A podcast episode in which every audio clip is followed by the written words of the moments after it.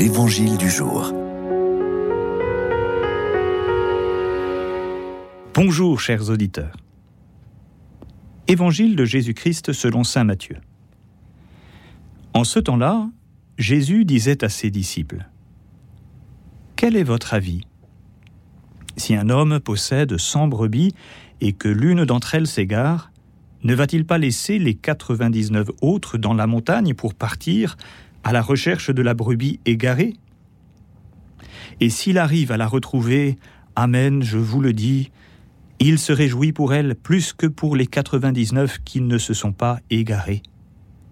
Ainsi, votre Père qui est aux cieux ne veut pas qu'un seul de ses petits soit perdu.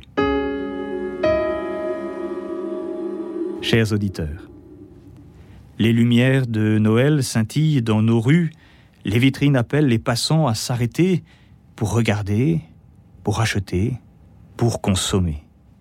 Malheureusement, pour beaucoup de nos contemporains, Noël s'est transformé en une fête commerciale, avec ses excès, ses débauches d'achats inutiles et la perte du sens qui lui est conjointe.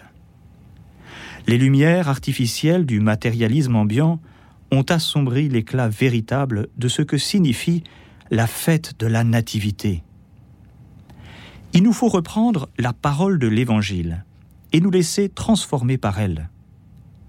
Cet homme qui a cent brebis est prêt à laisser les 99 autres dans la montagne pour retrouver celle qui est égarée.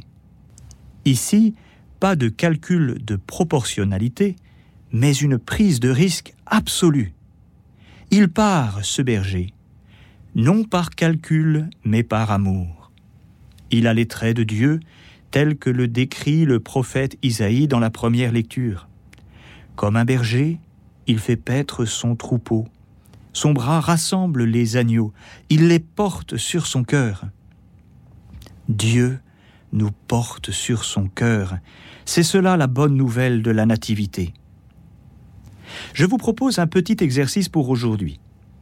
Prenez le temps de faire gratuitement plaisir à quelqu'un, comme cela, sans retour attendu.